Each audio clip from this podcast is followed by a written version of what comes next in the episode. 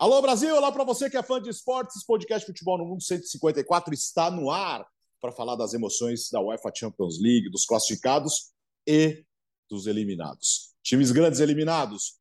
Leonardo Bertozzi, como vai? Tudo bem, Alex? Um abraço para você que está aí na, na, redação dos canais ESPN, com esse panorama bonito aí, para o Biratã, para o Gustavo Hoffman, para o nosso fã de esportes. Esquisito, né? Tá na reta final da fase de grupos da Champions, já estamos em outubro ainda, tá, tá tudo muito atípico, né? Mas o fato é que já são 12 times classificados, só quatro vagas em aberto. Só três times que já sabem que não vão nem para a Liga Europa, que vão ficar em último nos grupos. Quero convidar para passar lá no meu blog, que eu fiz as contas lá para não ter que ficar explicando tudo detalhe por detalhe aqui. Tá lá explicado quem, quem precisa do que na última rodada na semana que vem. Gustavo Hoffman, e aí? É triste pelos seus times espanhóis? Nossa, que pé frio. É primeiro ano dele lá. Levou três. Não, mas peraí, vamos olhar, vamos olhar o copo meio cheio. Né? É, só tá Real Madrid mundo... tá olhando o copo meio cheio. Não, não eu, eu, quero dizer, empunhando aqui o microfone é. da ESPN, tá todo mundo indo para a Europa League, né? É. então, tem esse copo meio cheio aí pra gente, né? Barcelona na Europa League, Sevilla na Europa League, agora é o Atlético que não pode decepcionar, mas tá difícil, viu? O Atlético não tem uma missão fácil na última rodada para ficar com a vaga na, na Europa League. É, o, o, post que o Bertozzi publicou no, no, no, site da ESPN sobre essa última rodada é aquele, aquela publicação sempre necessária que o Bertozzi faz em, nas, em todas as principais competições. Eu publiquei sobre o tiolismo, né? Um, um, um, texto um pouco mais pensador, digamos assim, né? não nem tão analítico do jogo em si, mas um pouco mais sobre o que é o tiolismo vivendo de perto, convivendo é, com, com, com, com a rotina do Atlético, com os torcedores do, do, do Atlético, porque muitas vezes eu, tô, eu já estou me adiantando na pauta, né? Mas eu vou oh. deixar para falar de tiolismo na hora do Atlético de Madrid, então. É melhor, é melhor. O Birata Leão, Um grande abraço para todo mundo, nem, nem, nem, ah. nem dei oi, né? O Birata Leão, agradecendo a sua gentileza de abrir mão da sua folga é, e dormir um pouco mais, mas o importante é estar com os amigos, né? Com os amigos, né, Bira? É, o importante é não deixar ninguém na mão, porque todo mundo joga junto, né? Olha, o Bira é jogador de elenco, hein? É, exatamente, pô. Até porque assim, o, o, o volante que tá lá na marcação não pode querer ficar sendo estrela, né? E isso daí é o cara que faz gol, tudo. Aí isso daí você pode, pode querer dar uma de estrela vez ou outra, né? Mas quem dá um volante lá que só tá ajudando a dar volume no, no, no jogo ali, né? Na marcação ali, tem que, tem que cumprir as ordens. Mas aí, já que o Gustavo falou de, de Espanha, exaltar um pouco Portugal, a gente vai falar disso no, no, no programa daqui a pouco, mas ao mesmo tempo que a, que a Espanha decepciona, o outro, o, o, o outro pedacinho ali, a pontinha da Península Ibérica, tá, tá indo bem. Vamos lá. Começamos então com a, com a Espanha, com as eliminações do Atlético de Madrid e do Barcelona, que tomou uma sapecada do Bayern de Munique, né, Gustavo? O Barcelona é tranquilamente a maior decepção. É, Para mim, maior do que a Juventus. É, são as duas grandes decepções desta fase de grupos, pelo mercado que tiveram, mas o que fez o Barcelona nesse último mercado, investimento, e não só isso, é, o que fez o clube para se reforçar nessa temporada é um baque gigantesco e um baque financeiro pesado também o Barcelona é, vendeu ativos do clube para reforçar imediatamente a equipe. A gente não está falando de um clube que vendeu ativos pensando em projetos a longo prazo, investimento em CT, construção de um novo estádio. Não, não, não. Barcelona vendeu ativos para sanar a sua dívida e se reforçar para essa temporada. E montou um grande elenco, montou um timaço, essa é a verdade. Quando você contrata Lewandowski, Rafinha, Júlio Koundé, é, Kessie, o time é muito forte e decepcionou demais na Champions League. Não apenas agora. Né? O, o ESPN fez alguns levantamentos, né? E, na verdade, a derrota para o Bayern gerou muitas curiosidades estatísticas sobre o desempenho pífio do Barcelona na Champions League nos últimos jogos. Em confrontos com o Bayern, são seis derrotas seguidas. Seis derrotas seguidas para o Bayern. É um atropelamento bávaro até é, aqui. 19 a 2, né, Gustavo? No, no agregado. Gols. É. é, é, então, é, é, é uma, não, tem, não tem comparação, não tem equilíbrio no confronto. E olhando para a Champions no geral, desde que o Messi saiu, são 11 partidas disputadas pelo Barcelona. Três vitórias. Apenas contra Dinamo de Kiev, duas vezes, e o Vitória Pilsen numa. Então, assim, mostra o tamanho do time na Champions hoje em dia. Não consegue competir com as equipes mais fortes da Champions League. Nem vou entrar no Atlético de Madrid ainda, porque eu sei que o Barcelona rende bastante. Aí daqui a pouquinho a gente já fala do, do, do Alete. É, é, é claro que, é, desculpa, Biratã, não, só, só que o, o Barcelona está reclamando muito da arbitragem no jogo lá de Milão, né? E acho que até com razão. Mas depois era o jogo em casa, cara. O jogo que, né, durante essa era Messi aí, se o Barcelona pegasse qualquer time em casa precisando uh, ganhar para ficar vivo, 99% das vezes ia ganhar, entendeu? E ia se impor, ia superar qualquer tipo de polêmica e ia conseguir levar o resultado para casa. E, e foi de uma maneira bem, bem lamentável, né? Porque o time desmoronou defensivamente naquele jogo. E assim, o jogo de ontem eu não consigo nem analisar muito, porque, cara, o, Biratã tava, tava, comigo no ESPN FC, né? E vou, eu vou dar esse bastidor que é legal. O Linares estava conversando com o torcedor do lado de fora e, e já tava 2 a 0 para Inter, né? Aí um, um, menino falou: não, vamos ver se o Vitória Pilsen empata e tal. Aí ele perguntou para outro, mas e aí, se, se, aí, se acabar a vitória da Inter, como é que fica o Barcelona para esse jogo? Ele falou: morto. morto, morto. não, mas aí ele, ele, perguntou, ele perguntou assim: não, mas e o clima no estádio? É, vai estar tá morto, vai estar tá morto. Gastei 100 euros, vai estar tá morto. E durante a entrevista é. saiu o terceiro gol ainda da foi, Inter. Né? Foi, foi, foi. Fala, fala, desculpa te interromper, Biratã. Não, não. O Gustavo falou que o Barcelona não consegue encarar os melhores times da Europa, mas não é nem só os melhores times, né? Porque, convenhamos, se a gente for colocar a elite europeia em relação à competitividade e ao nível de futebol apresentado, a Inter de Milão, neste momento, acho que ela não fica no primeiro grupo. É. A Inter de Milão é forte, mas não é primeiro grupo. O Benfica do Jorge Jesus, do ano da temporada passada, também não. Muito pelo contrário não conseguia nem encarar Porto Esporte no cenário doméstico e conseguiu é, passar pelo Barcelona, ganhando um jogo por 3 a 0 empatando outro jogo em 0 a 0 mas com o Seferovic perdendo um gol que, nossa, até os meus gatos aqui fariam. Então, é, o, o, Barcelona com muitas dificuldades mesmo de, de se colocar. Esse jogo contra o Bayern, é, eu até achei que ah, o Barcelona de repente joga, já joga eliminado, pode jogar um pouco mais leve, de repente até consegue brigar um pouco mais, né? O Bayern também vai jogar relaxado, um empate dá primeiro lugar no grupo, mas o Bayern vai lá, faz 1 a 0 com 10 minutos, o Barcelona morre. Morre, morre, morre. Não consegue fazer mais nada. Isso porque os melhores 45 minutos do Barcelona na temporada foi, é, foram o primeiro tempo contra o Bayern de Munique lá em Munique. Então, o Barcelona conseguiu jogar com o Bayern, já. Mas este momento é uma, ba uma baixada assim no, no no, no, no Barcelona é, radical. O Xavi vai ter que mexer muita coisa. Ele tá tentando mexer no time, né? Ele tá tentando encontrar soluções, agora colocando o Pedri de titular numa função que ele fica um pouco no meio de campo, um pouquinho mais à frente, né? Só com dois atacantes, atacantes mesmo, né? Com o Lewandowski e o, e o Dembélé. É, dois volantes, tá tentando se achar, mas não por enquanto não, não, não, não encontrou esse time. O difícil agora, primeiro, é o prejuízo, né, Gustavo? O prejuízo financeiro mas o Barcelona vai ter que remar muito para conseguir chegar uh, numa eventual final de Liga Europa, que salvaria de alguma maneira a temporada, né? É, no orçamento, pelo que foi publicado pelos setoristas do Barcelona, no orçamento do clube havia previsão de pelo menos quartas de final da Champions League. Essa premiação inteira já não existe mais.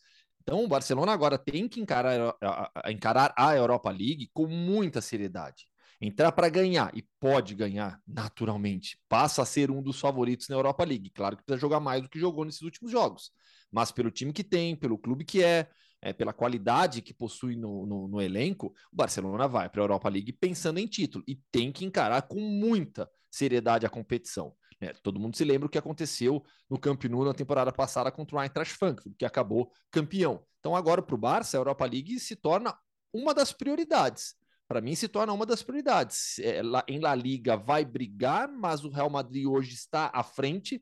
Acho que a Europa League tem que ser encarada como uma prioridade para o Barcelona também nessa temporada. Lembrando que pode, na Liga Europa, pode pegar um PSV, uma Roma, um Manchester United, né? Se o United for segundo no grupo, então você pode ter um confronto muito pesado aí logo de cara para o Barça. É, e o, o, a gente, o, o, torcedor, assim, no final do jogo, sabe, apoiou, incentivou, vai, vai continuar do lado do time. Mas essa, essa parte financeira, e, e sabe quem está sorrindo de orelha a orelha, que é o Real Madrid, né? Porque existe o, o, que eles chamam lá de market pool, né? Que é a fatia dos direitos uh, comerciais da competição, televisivos e tal, que é, é por país. Então, é, a, a, da Espanha é X, tá? E como é que você divide esse X? Primeiro, o campeão ganha um pouco mais, o segundo, o terceiro, o quarto. E a outra parte é número de jogos. então, cara, o número de jogos do Barcelona, do Atlético de Madrid e do Sevilha é seis. E do Real Madrid Pode ser 6, pode ser 8, pode ser 10, pode ser 12, pode ser 13, né? Então o Real Madrid já sabe que vai ter uma fatia maior. A primeira já tinha uma fatia maior porque é o campeão, e agora vai ter uma fatia ainda maior dependendo do, do quanto avançar. Então ainda tem essa questão, né? O, o, o, o, fracasso de um time do país beneficia o outro que for mais longe, porque a divisão é pelo número de jogos, né? E, e diga, Beira. Não, e, e nem é, lembrando, o Gustavo falou do, do, do, das contas do Barcelona, como o Barcelona fez. É, ganhar a Liga Europa faz com que você ganhe um dinheiro parecido, ainda inferior, mas parecido com o de chegar às oitavas de final da Champions, só é. para dimensionar. Então, como o Barcelona é, é, não vai já bater a meta de quartas de final de Champions. E, e o Barcelona fez um, um, uma, um, uma medida muito ousada no mercado, que lembrou é, alguns clubes brasileiros ali, o que ficou mais, mais conhecido para fazer isso foi o Cruzeiro, mas até o Corinthians atualmente está fazendo isso, é, gastando dinheiro e, e para é, bancar isso, está contando que o time vai avançar tanto na Copa do Brasil e na Libertadores, que isso vai dar uma cota de, de, de, premiação, de, de TV X, que vai pagar, vai fazer a conta fechar. O Cruzeiro fez isso de forma muitíssimo arriscada e a conta não fechou, o Cruzeiro entrou no buraco e agora está começando a sair. O Barcelona não fez isso de forma tão arriscada assim, mas fez um pouco isso. O, o Barcelona gastou um dinheiro contando, não, não, eu melhorando meu time para nesse nível que eu estou deixando agora, é, eu consigo pelo menos uma quarta de final de, de Champions e isso vai, vai pagar, vai, vai fechar a conta dessa. E não chegou. Então vai ter que é, conseguir muito, muito desempenho é, eh, para compensar em outras formas, sei lá, começar a ter um retorno, sei lá, de bilheteria muito grande, fazendo uma grande campanha no Campeonato Espanhol, para também Já melhorar fala, Biratã. A, a, Tem uma nova do... alavanca econômica na próxima temporada. E esse, esse é. assunto já é discutido por aqui. E, e, assim, uma coisa que a gente apontou na época, lembra? É, na época, quer dizer, na época vai dois meses, três uhum. meses. Assim, será que o Barcelona precisava ter gastado tanto assim? O, o, o, o, elenco do Barcelona, quando tem a primeira leva de investimento, já estava ok. Será, tá bom, traz o Lewandowski, beleza. Precisava ir atrás, é, sei lá, de renovação do Dembélé, mais Rafinha e, e mais tanta gente que o Barcelona contratou para ter dois jogadores para cada posição, do meio para frente. Será que ter um jogador e mais algumas opções ali no banco já não estava suficiente? Agora, esses questionamentos vão ficar mais fortes. E do lado do Atlético Madrid, aliás, nós estamos falando de dois grandes times eliminados antes de chegar na última rodada. O Atlético de Madrid conseguiu a proeza de não vencer o Bayer Leverkusen em casa e foi eliminado também, né, Gustavo? Exatamente. E vai brigar por vaga em Europa League. Se o Barcelona já está garantido, pelo menos na Europa League, o Alete ainda não. Foi um, um dos jogos mais espetaculares que eu já tive a oportunidade de acompanhar no estádio. Né? Ao menos isso. Né? Um 2 a 2 com um final absurdo, absurdo. Né? O Leverkusen faz 1 a 0 o Atlético empata, o Leverkusen faz 2 a 1 tudo no primeiro tempo. É, o Atlético jogando no 4-4-2, que foi retomado nessas últimas é, partidas do, do, Diego Simeone. No intervalo ele muda para o 3-5-2, a equipe volta melhor, empata logo aos 5 minutos com o Depou e fica em cima, fica em cima do Leverkusen, ficou mais próxima de fazer o terceiro gol durante nos, nos 90 minutos do que sofrer o terceiro gol. Correu risco também. O Leverkusen teve oportunidade para fazer o terceiro gol, mas o Atlético foi superior durante toda a segunda etapa. Não conseguiu. E aí, naquela última bola, no escanteio, o árbitro, Clement Turpin, encerra o jogo. Todo mundo no estádio, um monte de torcedor já tinha ido embora, já estava saindo. E aí aquela confusão, todo mundo querendo entender o que estava acontecendo, aí o árbitro faz aquele gesto assim, ó, para quem está nos acompanhando no YouTube, né, colocando a mão no ouvido. Uhum. Aí começou o frisson e ele indica que ele vai para o VAR e pronto, ali o ambiente mudou, rapidamente ele confirmou o pênalti e aí o estádio virou virou um caldeirão. Assim, nessa hora, vou até trazer esse relato. Eu lembrei do, do Timo Werner foi na Turquia, acho que no estádio do Besiktas, né? Que ele teve problema de audição por conta do barulho. Meu, a torcida do Atlético, nesse momento da confirmação do pênalti, fez um, um barulho tão alto, cantando Alete, Alete, Alete, que eu falei: caramba, meu, que altura, que barulho, que barulho, uma loucura, uma loucura aquilo. E o Atlético precisava do gol para se classificar. Ter chance de classificar, aqueles... né?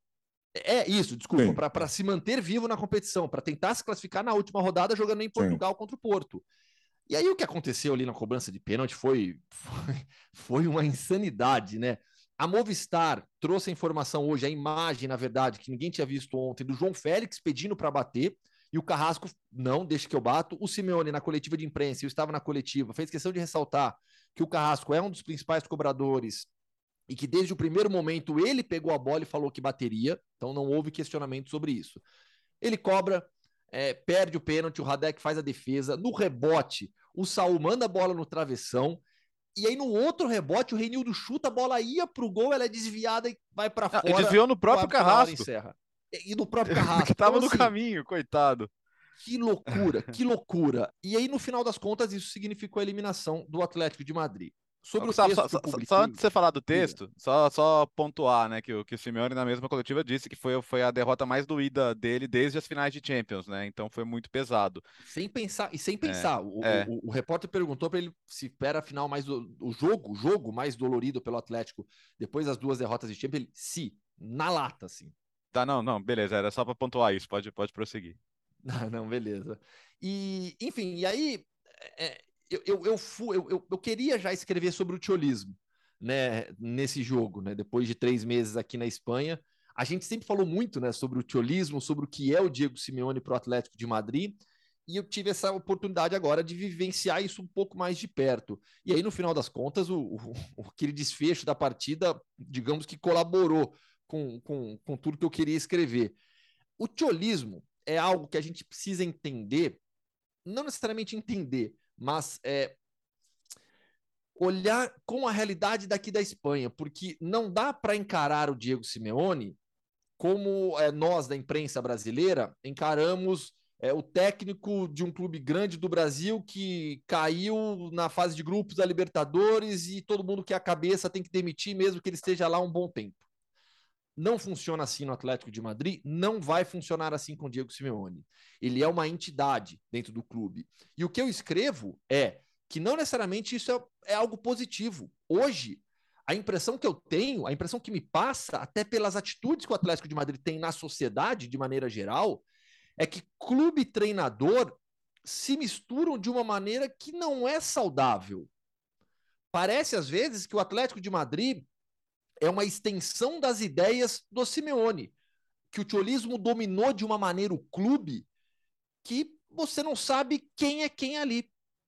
O tiolismo, ao mesmo tempo, foi responsável pela transformação do Atlético de Madrid nesses últimos 11 anos, com duas ligas espanholas, dois vices da Champions, dois títulos de Europa League, Supercopa da Espanha, Supercopa Europeia, um clube que passou a figurar entre os maiores orçamentos do continente, construir um estádio novo, tudo também por conta dos resultados em campo. O Atlético de Madrid é um dos times mais competitivos da Europa desde que o Simeone assumiu. Ele é parte fundamental desse processo. Mas, ao mesmo tempo, essa relação duradoura, essa relação longa de 11 anos, hoje em dia, ela tem seus aspectos positivos, históricos, e tem também os negativos. Né? E não é porque foi eliminado agora, né? A gente já vem percebendo isso há mais tempo. Claro que a eliminação precoce em fase de grupos de Champions acaba reforçando esses aspectos negativos, mas o tiolismo ele não vai acabar agora. É, eu, eu, vejo muita gente no Brasil, eu não vejo isso aqui. Ah, tem que demitir o Simeone, tem que acabar, já, já era, já deu para o Simeone. Claro que tem torcedores do Atlético que pensam assim também, mas não são a maioria. Não são a maioria. O Simeone ele segue sendo a pessoa mais aplaudida em todos os jogos do Atlético de Madrid, mais do que qualquer jogador. Então eu acho importante trazer esse contexto do que é o Simeone e também do que é o tiolismo, nos seus pontos positivos e nos seus, seus pontos negativos. Desculpa ter me alongado tanto. Diga, Vira. O, a questão do Simeone é mais do que ter sido um jogador do clube que foi ídolo do Atlético de Madrid como jogador. Até ele foi ídolo, mas também não foi o ídolo máximo. Ele, mas ele foi um ídolo do Atlético de Madrid. Mas ele tem, até pelo jeito dele de ser, e pelo jeito, daí isso é uma coisa pessoal, o jeito dele como ser humano de ser, de personalidade. Mas também pelo jeito dele de agir, pelo jeito dele de ser como um profissional, que casou muito bem com muita coisa dentro do imaginário do Atlético de Madrid. Né? O Atlético de Madrid é um clube que, em que o torcedor se vê, ele vê a ele próprio e ele vê ao clube dele como é, nós, é, nós somos alguém que está sempre correndo por fora, nós somos contra o sistema, é, por, é, porque o sistema todo é feito para o Real Madrid, nós, mas nós somos grandes. Com base no nosso amor, na nossa paixão, na nossa garra, no nosso trabalho, a gente conseguiu ser grande mesmo com, contra tudo e contra tudo. Aquele discurso ali de, de torcedor, né? Se dá para imaginar. É, é um clube que tem é, uma raiz forte na sua torcida é, em classe operária, então é um muito torcedor que se sente, eu sou trabalhador do dia a dia, eu luto muito, então eu quero me ver em campo. Então é, é um clube que já tem na sua origem, na sua história, uma ideia de temos é, o, o, jogador em campo tem que se entregar como, como ele, torcedor, se entrega no dia a dia. O torcedor que se, que se vê como alguém que trabalha demais, que já não, não é milionário, e, e, por exemplo, o torcedor do Real Madrid, claro que o Real Madrid é um time com muita, torcedor, com muita torcida é, popular também, óbvio, que é o time de mais torcida, mas tem muito torcedor do Real Madrid que se coloca na sociedade como não, eu sou, eu, eu, é, eu sou uma elite e tudo. É, o torcedor do Atlético, todo mundo se vê como um operário trabalhador que eu gasto, eu, eu luto muito pelo meu dinheiro, e se eu estou botando uma parte desse dinheiro, estou tirando da minha família para botar no meu Atlético de Madrid, o, o jogador tem que respeitar isso. E, e eu, eu exijo dele, no mínimo, a mesma determinação que eu tenho quando eu trabalho no dia a dia para conseguir ir ao estádio. Então, o, o jeito do Simeone de ser e o jeito é, Simeone do time jogar tem muito a ver com isso. Né? Então, mesmo quando tem esse o elenco que já hoje já é um elenco milionário, não dá para dizer que o Atlético de Madrid é um time secundário, é um time que tem um elenco ah, que, pô, sem recursos, mas a marca principal é esse time luta. E nem, nem que, em algumas vezes ele até se coloca, é, parece que subconscientemente, em enrascadas porque ele se sente melhor tendo que sair das enrascadas do que simplesmente jogando com autoridade. Eu consigo entender e... a questão do torcedor, Biratã, porque assim, ele lembra, é, é ele lembra o pré-Simeone, ele lembra de um Atlético de Madrid brigando para ser sexto, sétimo colocado, sofrendo, às vezes ter temporadas medíocres ali de, é, literalmente medíocre, de meio de tabela mesmo. E então, é de, por mais que o patamar do clube tenha mudado, e muito graças a ele, é, eu não sei se alguns têm o temor de que sair o Simeone significa andar para trás em relação ao que, ao que ele tem hoje, né? Então, além de ter respeito à figura histórica que ele é, né? Você tem, hoje você tem, eu falo isso sempre, para mim, você tem Diego Simeone e Luiz Aragonês, são os dois maiores nomes da história do Atlético de Madrid. Não, não tem, não tem nenhum outro a, acima dos dois. E para mim estão ali em patamares muito parecidos até. É difícil comparar épocas diferentes. Mas. Luiz Aragonês é. dá nome à avenida que uhum. leva ao estádio e tem uma linda estátua Sim. em frente ao Tivitas Metropolitano. E o Simeone vai ter um bom dia também, porque é o cara que, sabe, ganhou duas ligas, que, que levou o time a duas finais de Champions. O problema é que o Atlético de Madrid, hoje, com elencos mais qualificados, tem sido frequentemente ruim na Champions. E já não é mais assim. chegar a outra final é, parece um universo muito distante hoje para o torcedor. De 17, 18 para cá, o time venceu dois mata-matas de Champions. Foram épicos, né? Foi aquele do Liverpool no, no comecinho da pandemia, na prorrogação, e foi na temporada passada contra o Manchester United com, com o gol do Renan Lodge em Old Trafford. Mas foi só.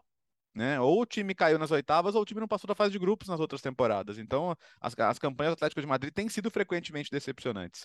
Para o Atlético de Madrid, por todo o tamanho que o Biratã descreveu, ganhar mais uma Liga Europa é legal? É legal. Acho que né, é um objetivo que o time tem que se colocar. Mas concordo com o Gustavo, ganhar do, do, do Porto lá em Portugal não vai ser fácil e não vai ser absurdo se o Leverkusen tomar essa terceira posição na última rodada. Mas assim, é, é fato e acho que o técnico por mais que seja uma lenda do clube, tem que ser cobrado. As últimas Champions do Atlético de Madrid têm sido frequentemente muito abaixo do que o time pode, pode entregar. Esse jogo, Porto e Atlético de Madrid, poderia valer a classificação caso o, o Carrasco não perdesse o pênalti.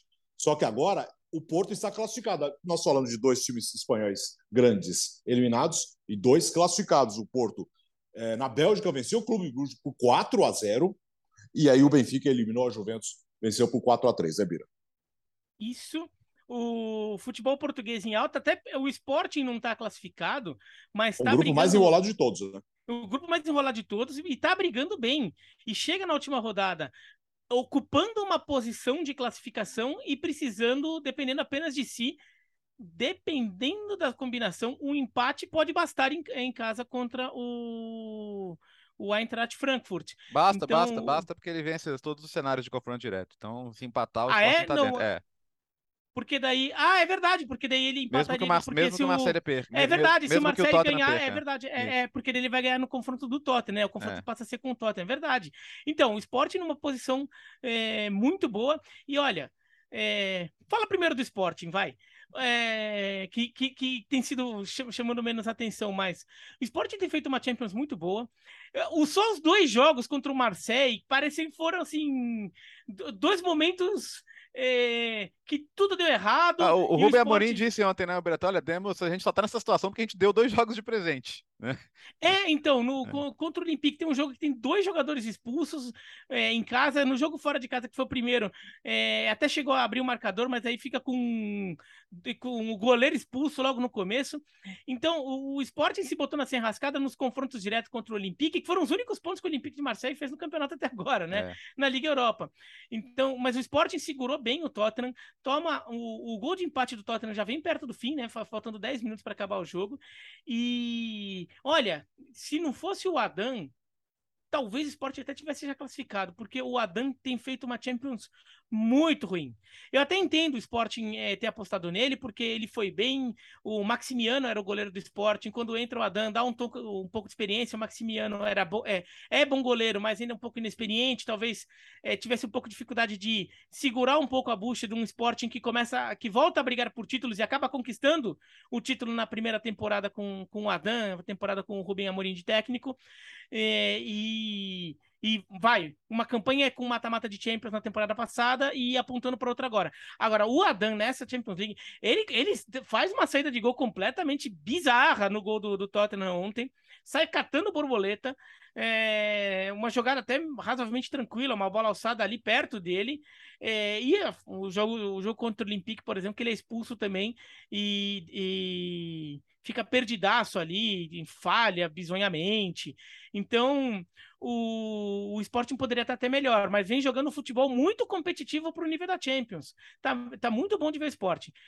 Quanto jogo, Porto... Rapidinho sobre o Sport, ah. O jogo contra o Tottenham, o Sporting deu um vareio no primeiro tempo. Um vareio. O Tottenham saiu vaiado que não conseguiu jogar. Tem muito também do, do, do Antônio Conte, que é um que sofre muito na Champions, né?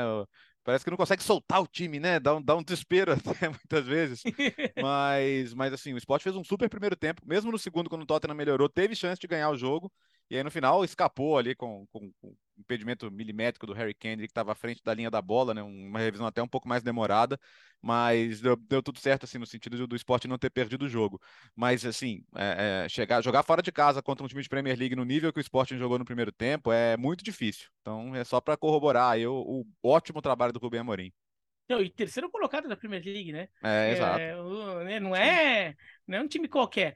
O, o Benfica, é, o Benfica ganhou por 4 a 3 Juventus. O placar foi completamente mentiroso.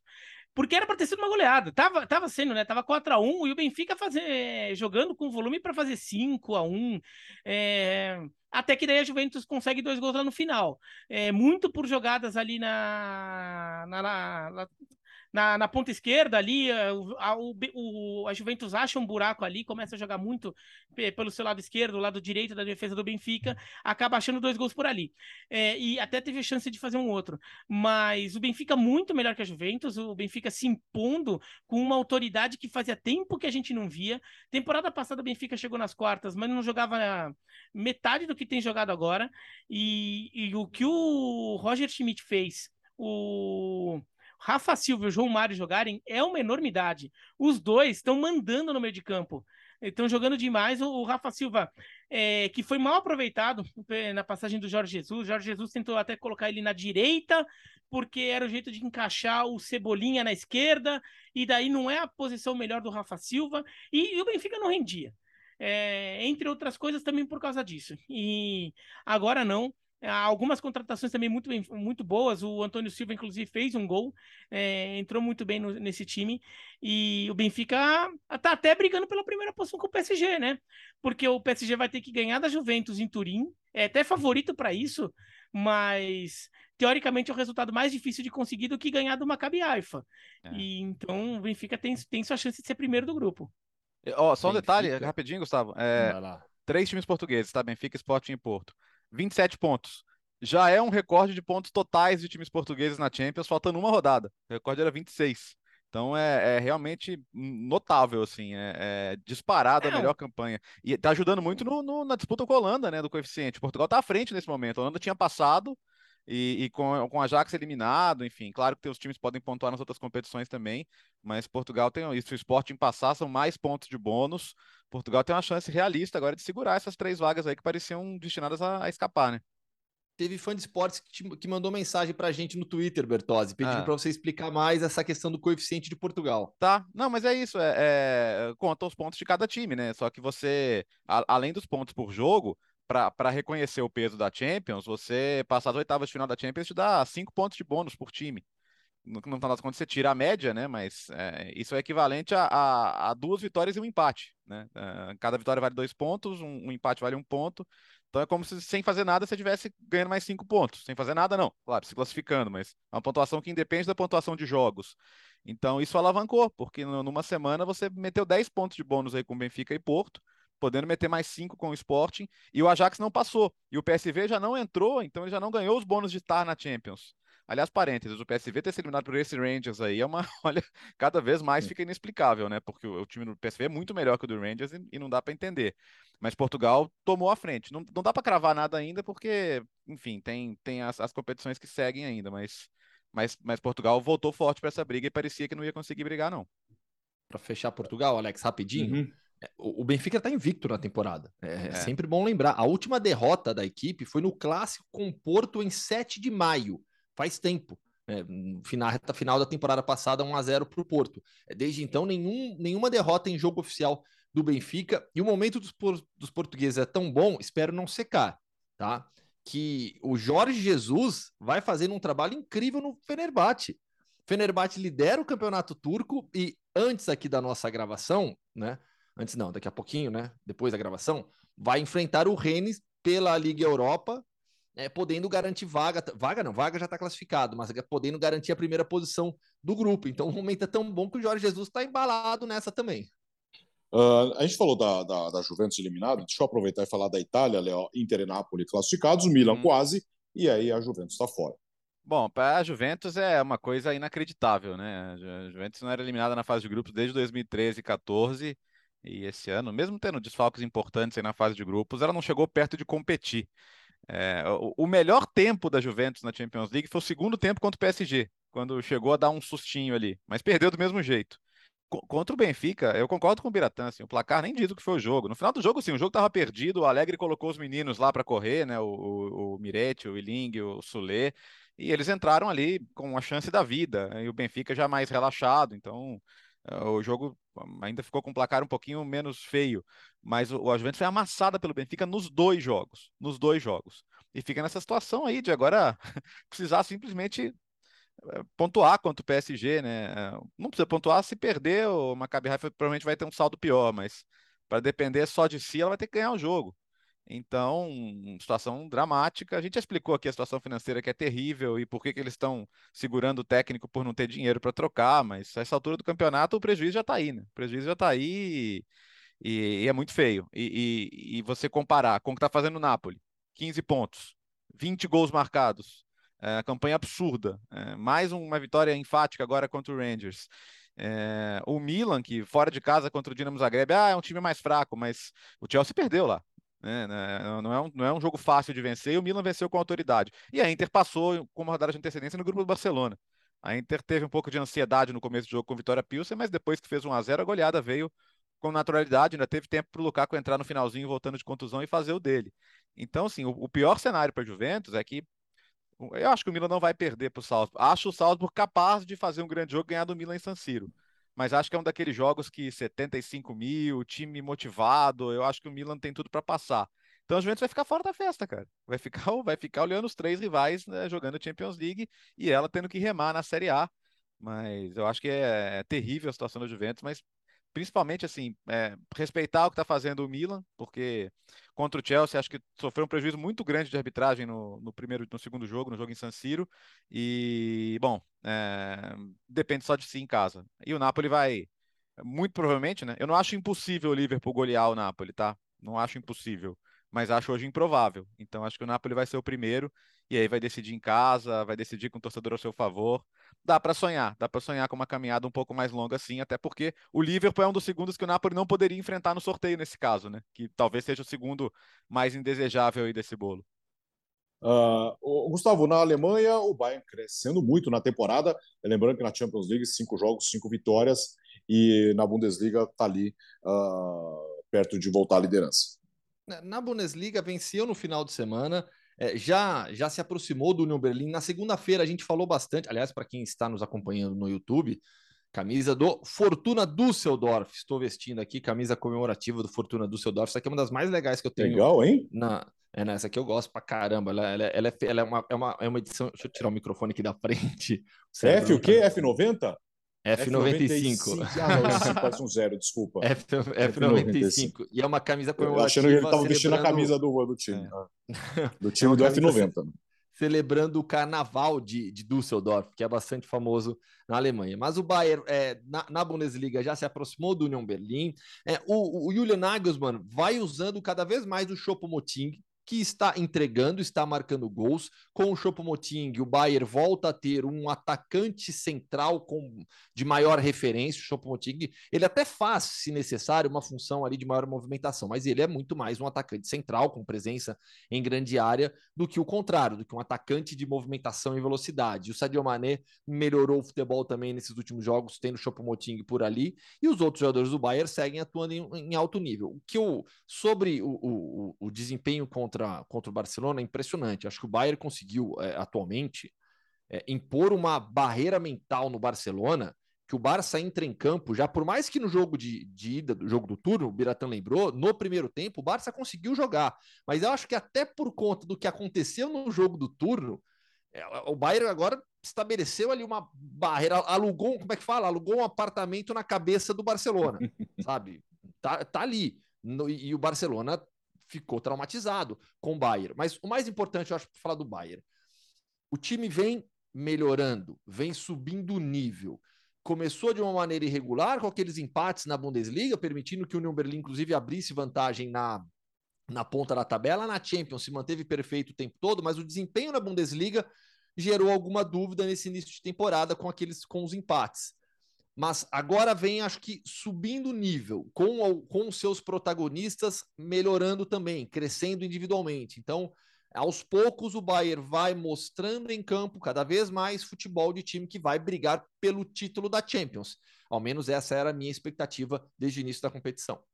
O, o Bira, na Inglaterra, o Chelsea, eh, fora de casa, venceu o Salzburg 2 a 1 está classificado e se recupera aí na Champions aí com o bom futebol nesse momento com o Graham Potter, né? Ah, o, o, o Chelsea evoluiu muito com o Graham Potter em todos os aspectos e, e em todas as competições. Né? A gente vê na Champions. O, o Chelsea é, se coloca numa enrascada nas primeiras rodadas da, da, Champions, né? quando perde do Dinamo de Zagreb e empata com o Red Bull Salzburg em casa. E no final das contas, depois, quando o Chelsea vence os dois jogos contra o Milan, o Chelsea, na verdade, criou uma enrascada para o Milan, né? Porque ele fez com que Salzburg e Dinamo tivessem mais pontos do que talvez tivessem nas primeiras rodadas. E, e eles tivessem na briga, e o Milan teria que resolver isso, né? Mas o Chelsea ganha com autoridade e assegura a primeira posição do grupo com uma rodada de antecedência, o que é acima da expectativa para é, quem tinha começado tão mal a Champions League. E mesmo na Premier League a gente vê um Chelsea é, defensivamente muito mais seguro e que começa a encontrar soluções na frente. Então é um Chelsea que vem crescendo bastante com, com o Graham Potter também. E daí nesse grupo o Milan é, tinha essa enrascada que tinha que resolver, tinha que vencer o Dinamo de Zagreb para chegar na última rodada, dependendo apenas de um empate para classificar, não tendo obrigação de vencer o Salzburg, e acaba conseguindo com muita facilidade 4 a 0 Acho que é o melhor Milan dessa Champions, não só pelo resultado, mas pela forma como o Milan finalmente se impôs é, internacionalmente, como a gente sabe que esse time pode e como a história desse, desse, desse clube manda. É, o, o, Milan que não vinha sabendo se impor tão bem é, na Champions League, né? na temporada passada não conseguiu, acabou sendo o último colocado de um grupo que era bem forte, é, mas agora não, venceu com, com tranquilidade o Dinamo de Zagreb e agora eu vejo o Milan, se mantiver é, essa toada, tende a conseguir no mínimo, empate em casa contra o Red Bull Salzburg para classificar e voltar ao mata-mata de Champions depois de muito tempo. Né? Faz muito tempo que a gente não vê o Milan ali, a bolinha do Milan saindo nas oitavas de final no sorteio das oitavas. E que show de Mbappé e Messi na goleada do PSG diante do Maccabi, hein, Léo? Foi, né? O, Messi com dois gols, duas assistências, é o jogador mais velho a conseguir isso num jogo de Champions, né? Dois gols, duas assistências. Ele que bateu o duplo-duplo na temporada já, né? É, com 11 gols, 12 assistências. E, e assim, ele, tá, ele já igualou os gols do ano passado, tá quase igualando as assistências do ano passado. O, o Messi chegou pro PSG, né? A, a, e o, não da primeira temporada, da primeira temporada parecia um cara deslocado do mundo, né? Tipo, o que, que eu tô fazendo aqui? Nossa, ca, ca, cadê o Camp Nou, cara? Cadê, cadê o Piquet? Cadê o Busquets? Cadê, o, cadê, cadê todo mundo que eu conheço? Né? Diz, ah, o Neymar eu conheço. Mas, é, de, de resto, assim, plenamente adaptado, plenamente motivado, querendo chegar forte para a Copa do Mundo e sabe que ele tem a maior, talvez a última e maior chance da carreira dele em ganhar uma Copa do Mundo com a Argentina, porque ele tem um time ao seu redor. É, eu, vejo, eu acho, eu, mas é que assim, o Neymar já tinha começado bem a temporada, a gente já falou muito sobre isso. O Mbappé foi tema de debates aqui por causa da, da crise, que aparentemente agora pelo menos parece estar no mínimo debaixo do tapete. Agora, o, o legal é assim, ver o Messi sendo o Messi, né? Com jogadas de Messi fazendo, fazendo chover dentro de campo. Claro que era um jogo mais tranquilo no papel, mas ainda assim não se faz sete gols todo dia, muito menos em Champions League. E para mim é a grande notícia, assim, ver o, melhor Messi, porque permite você sonhar, né? Você tendo o Messi jogando o melhor que ele pode jogar, quem não pode sonhar com qualquer coisa? É, estamos perto da Copa do Mundo ainda. Ô, Gustavo, o seu Real Madrid, uma vitória simples contra o Celtic que está resolvido aí o primeiro do grupo na última rodada, né? Esse último jogo ele ganhou uma responsabilidade, um, um peso maior. É, essa é a verdade. O Real já esperava chegar nesse último jogo com a primeira posição garantida, tranquila. Na partida contra o RB Leipzig, desfalques extremamente importantes. Acho que o jogo contra o Leipzig mostrou a importância que tem, para quem ainda não, não acredita, né? Mostrou a importância que tem o Valverde nesse time. O Federico Valverde está jogando em um nível é, absurdo, absurdo, altíssimo, entre os melhores do mundo, sem qualquer exagero. Karim Benzema, melhor do mundo na última temporada, foi desfalque o Modric, que é o cérebro dessa equipe no meio-campo, também desfalcou o Real Madrid. O time entrou um pouco mais desconcentrado, Courtois mesmo, na entrevista depois do jogo, criticou a forma como o Real Madrid entrou, desligado na partida, é, o primeiro tempo muito abaixo, e aí teve que correr atrás. Ainda conseguiu os gols com, com, com o Vinícius e com o Rodrigo, mas perdeu para o Leipzig e perdeu sua invencibilidade na temporada. Eu citei a invencibilidade do Benfica, tem uma curiosidade nessa história dessas duas invencibilidades, porque a última derrota dos dois tinha acontecido no é, tinha acontecido no mesmo final de semana. No dia 7 de maio foi esse 1 a 0 Porto contra o Benfica e no dia 8 foi o 1 a 0 do Atlético contra o Real Madrid era a última derrota de, de, de, de, Benfica e Real Madrid, justamente nos clássicos, né? Em, em clássicos dos dois. Mas, digamos que, é, olhando, olhando pelo lado mais é, positivo, se é que é possível, e é possível, né? O Real Madrid perdeu aquele jogo que tudo bem. Permanece invicto em La Liga, mantendo a vantagem que tem, na Champions, não perdeu primeira posição e basta vencer o Celtic no Santiago Bernabéu para confirmá-la. Então, aquela história, ah, o time está invicto na temporada, sempre um, um assunto a mais. Isso aí já não tem. Claro que é bom ser invicto, mas é um peso a, a menos ali agora para você carregar e perdeu quando podia. Claro que tudo isso está atrelado à vitória na última rodada. É, se o Real Madrid é, me dá uma zebra dessa e não ganha do, do, do, do, Celtic aqui, do Celtic aqui no Santiago Bernabéu e o Leipzig fica com a primeira posição, aí a gente vai falar bastante dessa derrota, mas não é o que deve acontecer. Eu imagino que não haverá sustos, surpresas. Estarei no Santiago Bernabéu e acho que o, que o Real Madrid vence sem muita dificuldade o Celtic. Que aí Você vai tá ter que encarar dizer... com, hum. com bem mais atenção e seriedade, né? Você está querendo dizer que o Valverde hoje faz mais falta que o Benzema? Olha o corte aí. Eu, eu, eu afirmo com tranquilidade, afirmo com tranquilidade que a temporada do, do Valverde é melhor do que a temporada do Benzema. Isso aí é fácil de. de... Ele não respondeu eu... a pergunta, Bira. Não, aqui, eu, deixa, eu, acho, deixa eu responder um pouco, Gustavo. Eu acho que neste jogo fez. Uhum. Pela, pelo, pelo, pelo desenrolar desse jogo, pelo que aconteceu neste jogo, acho que o volume de meio de campo que o Valverde proporciona esse time fez mais falta do que a ausência de um, de um atacante letal lá na frente, porque o, o Real Madrid nem conseguiu é, se impor o suficiente em campo para fazer com que esse centroavante fizesse a diferença. E, e tá me, bom me assim, Gustavo? Tá. Tá Melhorou. E, e assim, é, é, me surpreende que o Gustavo não tenha mencionado, mas eu faço questão de mencionar o Shakhtar, porque assim, o Shakhtar só depende dele. É, acho que o momento é bem diferente do jogo da ida, quando ganhou, porque o Leipzig estava mal, mudou de técnico e tudo. Mas se o Shakhtar ganhar, ele vai para as oitavas de final de Champions League, em meio a um cenário de guerra, sem poder jogar em casa, praticamente só com jogadores locais. Isso seria assim, seria mais impressionante que qualquer coisa que o Shakhtar da era brasileira, vamos dizer assim, tenha feito. Seria uma grande façanha. Era ter vencido o jogo, hein, Bertozzi? É, sim, podia Aquele perder gol... a chance. É, é, perder a chance Isso. na cara ali. É que não ia mudar a necessidade de ganhar o último jogo de qualquer jeito, né? Mas é, eu acho notável. Só, só o simples fato de ficar à frente do Celtic e ir para a Liga Europa já é motivo de aplausos aqui. Se o Shakhtar conseguir essa classificação, assim, para mim é história de filme, cara. Porque você perdeu todos os seus jogadores de, de internacionais, sem, sem, contar os ucranianos, né? Mas os caras de. Pô, o Shakhtar já teve jogadores, jogadores no plural de seleção brasileira. Né? Então é notável. Pode ser a grande história da última rodada se eles conseguirem ganhar no campo neutro lá na Polônia. Oh, oh, quanto tempo você está na Espanha já, Gustavo?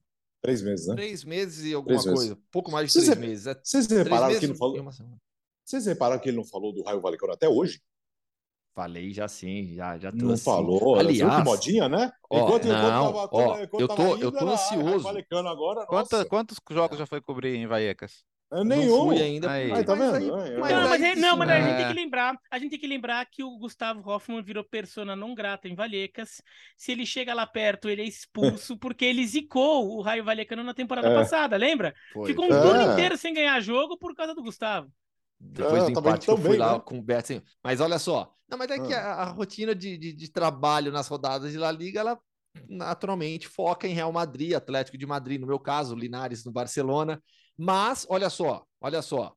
O Real Madrid pega agora o Girona nesse final de semana. Aí joga com o Celtic no meio da semana. Na outra, no, pro, no outro final de semana, é, o Linares ele tá em, ele tá na MotoGP. Eu vou para Barcelona fazer sábado Barça e o Real Madrid joga na segunda contra o Raio Vallecano ah, em Vallecas. Ah, aí, aí você vai estar tá lá. Vai dar tempo, eu tô então. muito ansioso para esse jogo, mas oh. muito ansioso, porque vai ser segunda-feira às nove da noite.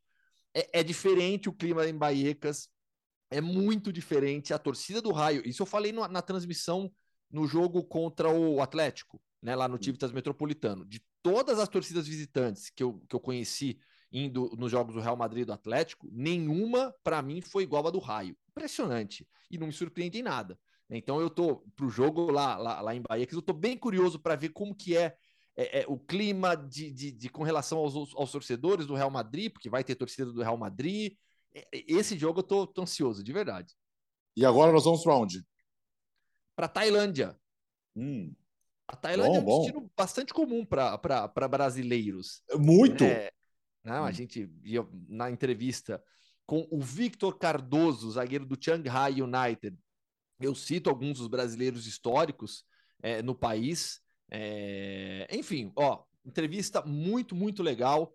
É, lembrando essa toda a trajetória dele, lembrando o que aconteceu em 2018 com os garotos daquele time de futebol que ficaram presos em uma caverna. Hum imperdível, Fã de Esportes. Foi uma das entrevistas mais legais que eu fiz, assim, de, de, de conteúdo, além do futebol também. Vamos, Léo. Então vamos embora, diretamente do Sudeste Asiático, hoje com Hoffman Entrevista. Fã de esportes, viagem para a Tailândia, papo com Victor Cardoso. Vitor, prazer falar contigo, muito legal tê-lo aqui conosco no podcast Futebol no Mundo. Gustavo, prazer é todo meu. Obrigado pelo espaço. Te acompanho há bastante tempo pela SPN, então é uma honra estar aqui. Vamos lá, vamos bater um papo sobre a sua vida na Tailândia, a sua experiência no futebol asiático. E para começar, eu quero a pronúncia correta do seu clube. Vamos ver se eu, se eu chego perto. É algo mais ou menos como Shanghai? É, é. O engraçado é que alguns falam Shanghai e é de fato Shanghai até aqui mesmo na Tailândia, algumas, algumas áreas aqui da cidade falam Xangai, aí mais no interior é Xangai. Então você mandou bem, acertou. Pô, mandei bem então. Comecei bem, comecei bem a entrevista então. Vamos lá, 32 anos, você é natural do interior do Rio de Janeiro, Sapucaia, tem uma larga experiência já no futebol tailandês e a Tailândia atrai muitos brasileiros, né? E brasileiros que constroem uma história incrível por aí. É, a gente vai falar sobre a sua, seu, histórico de títulos, de gols do futebol tailandês, quando a gente olha para outros brasileiros, tem o Diogo, que foi um dos primeiros a abrir as portas pros, pros, para os brasileiros, o Ebert, que é o maior artilheiro na história do campeonato, o Douglas, que é um outro personagem histórico do futebol na Tailândia. Por que, que dá tão certo essa mistura Brasil e Tailândia no futebol? É, boa pergunta. De fato, os brasileiros aqui têm, têm essa dominância do mercado, né? Porque é, é, vêm, fazem sucesso, fazem gols, defendem bem, no meu caso, né? E também acredito que seja a, a, o povo, né? O povo tailandês é um pouco parecido com o brasileiro, apesar da, da cultura ser totalmente diferente, mas um povo alegre, um povo sorridente, que gosta de receber as pessoas, de, de fazer amizade. Então, assim, é, é uma honra estar no meio do nome, no meio desses nomes que você acabou de citar aí, o Diogo. É, é, obviamente o maior vencedor aqui da Tailândia, o cara que, que deu a real visibilidade para a Tailândia, né? Foi o Diogo, tem o Herbert, é o maior artilheiro do, do, do, do, campeonato tailandês, e o Douglas, que chegou lá atrás, que de fato ele ajudou a abrir portas. Então, assim, é uma honra estar no meio desse, desses nomes aí também. E você está desde 2015 no futebol tailandês, já passou por alguns clubes, sem dúvida alguma é com o Chiang aquele que você tem a maior identificação.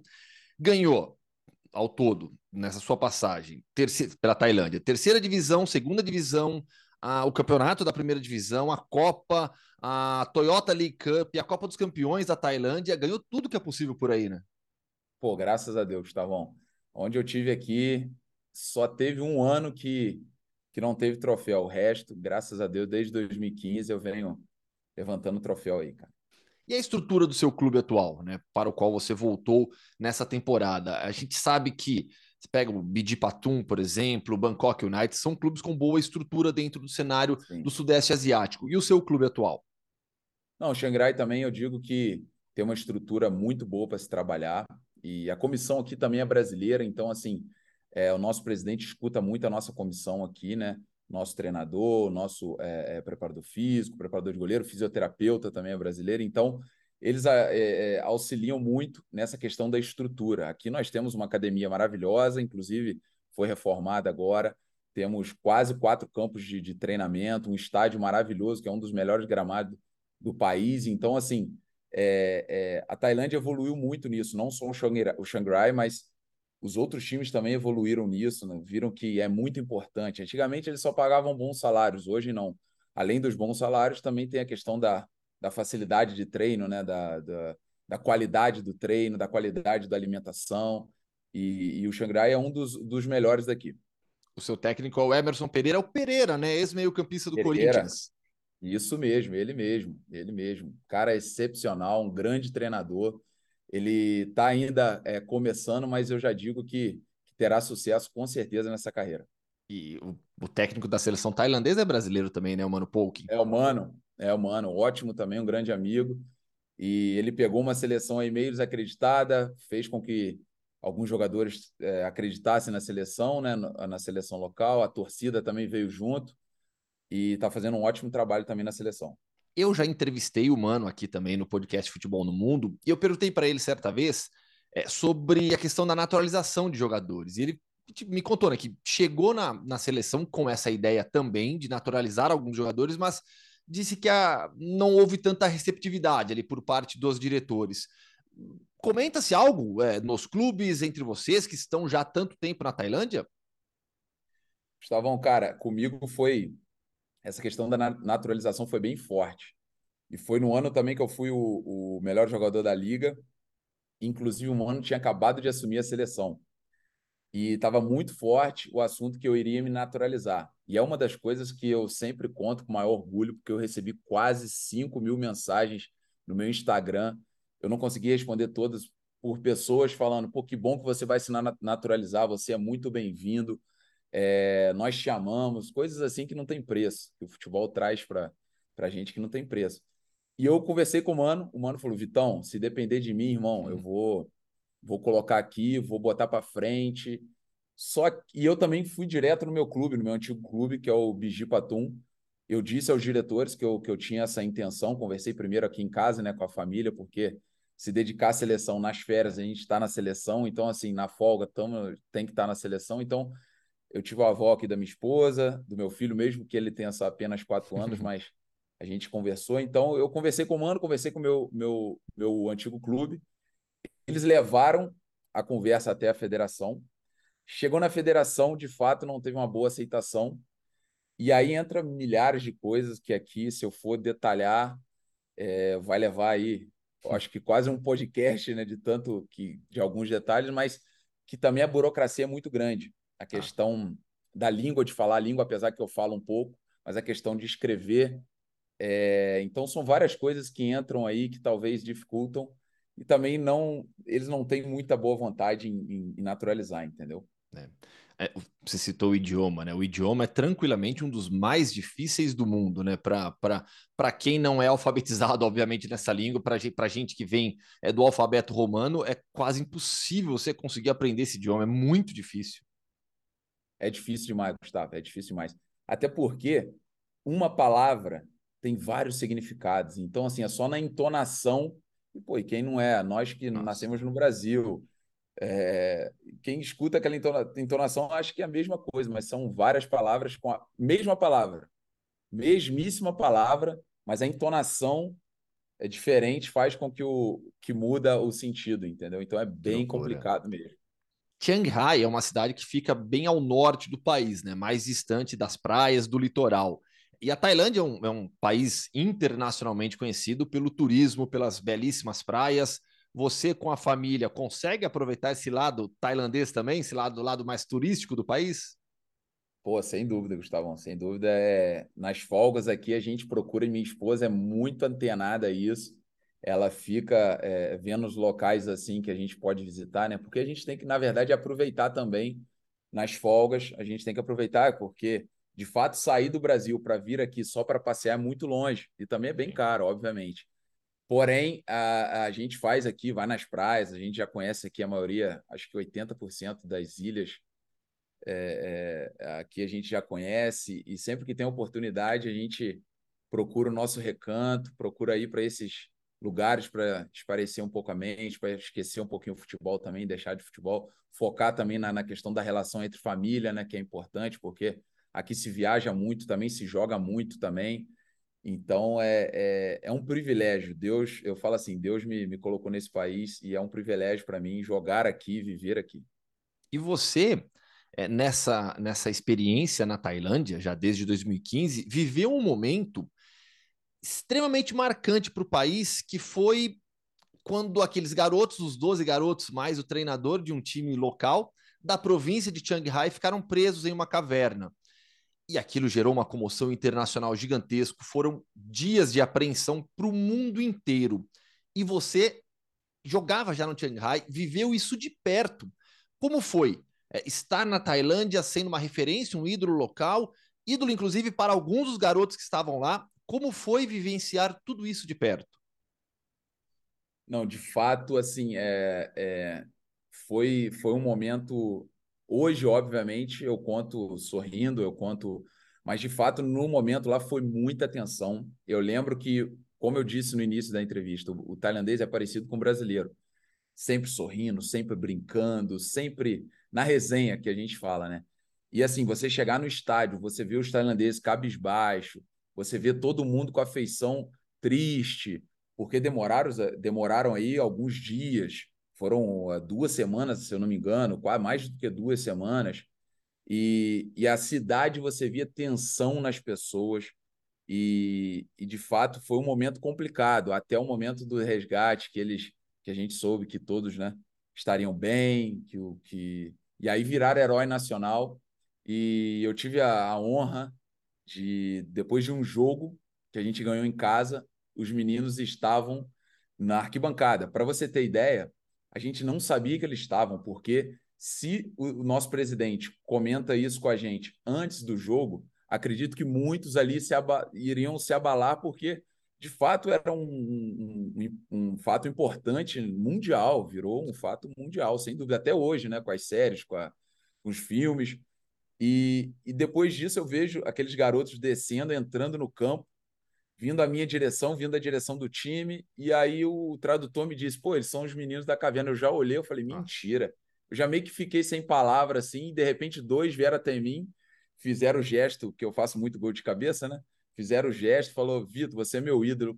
Aquilo, Gustavo, veio aqui com vontade de já de chorar. Eu falo, pô, e eu falei com ele, ele falava um pouco inglês, eu falei, ídolos são vocês que, que, que su suportaram aquilo lá, né? Infelizmente passaram por isso e estão aqui vivo, um milagre. Então, ídolos são vocês. Então, assim, é, um, é uma das coisas também que eu conto com maior orgulho, cara. É, que experiência marcante. E fica a dica para o fã de esportes que, que está ouvindo aqui o podcast Futebol no Mundo, há um documentário é, é bom a gente pode é bom poder falar sobre tudo isso, né? Com, com um final feliz, né? Porque todos Pô, no final terminaram bem, né? Porque nossa, aquilo foi aquilo foi aflito, foi muito, deixou todo mundo inteiro aflito, né? Então tem um documentário espetacular é, no Disney Plus, feito pela National Geographic, está disponível para o fã de esportes ouvir aqui pelo Disney Plus. Chama The Rescue, é imperdível, narra vi, todos. É maravilhoso. É, é, maravilhoso, narra todos esses dias. E, e assim, a gente sabendo do final, feliz, ainda bem, fica nervoso, né? Fica apreensivo. É incrível, é, é incrível. E é vamos... verdade. Eu comentando com a minha esposa desse, desse, dessa série, a gente apreensivo e sabendo o final. É. Aí minha esposa falou, pô, a gente já sabe o final, mas a gente está muito apreensivo, porque de fato é muito boa. Sim, incrível mesmo. Fica a dica, então, para o fã de esportes assistir lá no Disney Plus. E, e você já me deu o gancho para falar de uma qualidade sua, é, como jogador de futebol, que é o cabeceio a facilidade que você tem para marcar gols, já são mais de 50 na carreira aí no futebol tailandês. A que se deve essa enorme qualidade? Eu sei que você é alto, 1,94m é o que diz a ficha. É, mas a que se deve essa enorme qualidade, essa enorme facilidade que você tem para marcar tantos gols? Gustavo, quando eu era. Eu sou um cara apaixonado por futebol. Quando eu era criança, é, ainda tem, né, na quadra da na, na casa da minha avó uma quadra de futebol. Então eu e meus primos, a gente desde os meus 12, 11 anos que eu me lembre, a gente tenta jogar o futebol. Na época tentava, né, porque era muito pequeno e não conseguia. Porém foi uma paixão assim que que veio junto à minha família, né? Que nós somos muito muito unidos, então é, eu acho que vem um pouco do futebol, por causa da questão do tempo de bola, o momento que que cabeceia, no momento que pega no ar, né?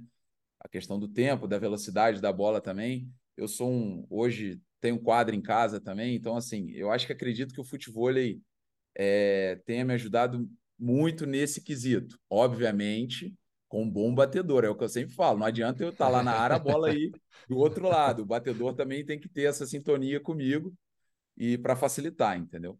Sem dúvida alguma.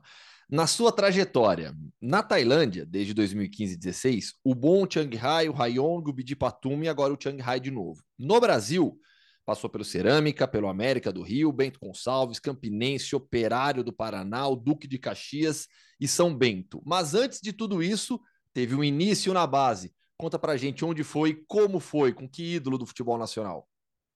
É, foi com o Rock Júnior, o pentacampeão. Ele abriu, é, é, ele abriu as portas para mim no Primeira Camisa, juntamente com, com o Chico, né? Que na época era o presidente, junto com, com o Rock Júnior. E lá foi a minha base, onde eu fiquei quase dois anos, onde de fato é, ali eu vi que eu tinha condições de ser profissional, eles me deram condições de ser um profissional. E então eu sou muito grato ao, ao, ao ídolo Rock Júnior. Eu já falei isso para ele, já mandei uma mensagem para ele depois de bastante tempo, porque falar com o pentacampeão não é tão fácil assim, né? E eu agradeci a ele, eu falei é, é, é, obrigado por, por, por ter aberto esse, esse espaço para mim. Hoje eu me torno um profissional, obviamente, pela vontade de Deus, mas também por, por ele ter, ter feito esse projeto, que não só eu, mas muitos é, hoje ainda estão em ativa por causa desse, desse, desse projeto. Sem dúvida alguma. Para a gente fechar agora, com 1,94m, eu imagino que você, adolescente, já era muito alto, criança, já era uma criança alta. O desejo, o sonho sempre foi futebol ou pela altura tentaram te levar para alguma outra modalidade, tipo, tipo basquete? então, Gustavo, é, eu sou um cara, eu sou um cara que eu jogo quase todo tipo de esporte assim. Eu já, já fui campeão é, é, é, na minha cidade, na região lá, com vôlei. Já joguei muito vôlei. Amo vôlei, gosto demais de vôlei. A altura também ajudava, né? O basquete foi um dos que eu não, não joguei tanto, porém praticava basquete também na minha cidade, lá em Sapucaia. E mas nunca tentaram não. Um, um sonho que eu tinha era ir para o exército. Olha só, era ir para o exército. E eu sempre falava com minha mãe, pô, eu vi aquelas propagandas do exército na televisão, falava, pô, eu tenho que ir para o exército, eu quero ir para o exército. Só que hoje, graças a Deus, né? Graças a Deus me levou para o futebol. E vou te ser bem sincero, cara, eu nem era o melhor assim da minha área, nem era o melhor da, da, minha, da minha cidade, entendeu? Mas eu era mais, mais dedicado, eu abdicava mais das coisas e, e o futebol veio como, como uma luva, então encaixou certinho. Mas de fato eu, eu tentei outros esportes. Vôlei, uhum. futebol é o que eu sempre jogo nas, nas minhas férias, o vôlei também, basquete um pouquinho, handball também, já joguei bastante na escola, mas o futebol é, é a maior paixão, sem dúvida. Deu certo, deu muito certo, com certeza. Graças a Deus. Vitor, poxa, foi um prazer falar contigo. Tenho certeza que o Fã de Esportes adorou também ouvir um pouco da, de toda a sua história e das histórias que você viveu no futebol. Gustavão, obrigado pela oportunidade. Ao Fã do Esporte, um grande abraço. É, então, a, automaticamente eu estou mandando um abraço para mim, porque eu sou fã. E obrigado mais uma vez. Eu que agradeço. Tailândia é sempre um bom passeio também, viu, Gustavo? Ah, não tem dúvida, só é cara, né? pra gente aqui. pra mim também aqui, né? Saindo da Europa, é cara do mesmo jeito, né? É, imagina essa não, do mesmo jeito não é. É, do mesmo não jeito é, não. É, do não é. mesmo é. jeito não é. É, mas é caro, né, meu? É, experimenta sair daqui pra você ver hoje, hoje em dia como tá. Terminou o podcast Futebol no Mundo, 154. Valeu, Léo, bom fim de semana. Você estará no Campeonato Italiano. Estarei, Napoli Sassuolo sábado. Vamos ver esse super líder aí. E segunda-feira eu, eu, eu, me despeço de vocês antes das férias, então. Ah, tem isso também, é? Ah, vai ter, né? Tem isso. Ah, vai ter, vai ter, vai ter. Valeu, Bira. Bom, valeu mandar um abraço para um, um ouvinte nosso que eu cruzei com ele ontem na, no metrô República. Ele, ele, me, ele me reconheceu, tava andando lá, ele me disse, eu livro, livro, pô, ouço todas as edições do podcast, Futebol no Mundo, sei lá o quê, tô aqui vendo como tá a rodada da Champions, sei lá o quê. Então um abraço para ele, ele não se identificou, não falou o nome dele, depois ele já tava com pressa. Ele, Mas eu tava saindo, eu tava saindo tá do metrô, ele tava entrando, então assim, ele foi correndo entrar, se ele ouvir aqui, ele sabe de quem ele tá falando, fica um abraço para ele em nome, e assim, ele representando todos os nossos ouvintes. É, o Real Madrid, o, o Bira estará em Real Madrid também, no Liverpool no final de semana. Tchau, Gustavo, você? Eu tô de folga. Tem isso também, é? Tem, tem a, gente, a, gente, tem que folgar de vez em quando, né? A família agradece. Eu, eu, eu, não sabia que você trabalhava todo dia aí na Espanha. A família agradece uma outra folguinha Ele aí. Só, tá, só foi viajar aí, pô. Tá viajando, é, só viaja, só passeia, é trem pra tá cima, passeia, avião pô. pra lá, pô. Eu, eu tá sim, tá né? E a, e a, esposa, o filho e a filha? É, não, eles, eles merecem também, né? Tchau, Gustavo. Valeu, obrigado, grande abraço. Valeu, podcast Futebol no Mundo, 154, valeu, bom fim de semana e aguarde nos próximos dias episódios, episódios especiais da Copa do Mundo. Valeu!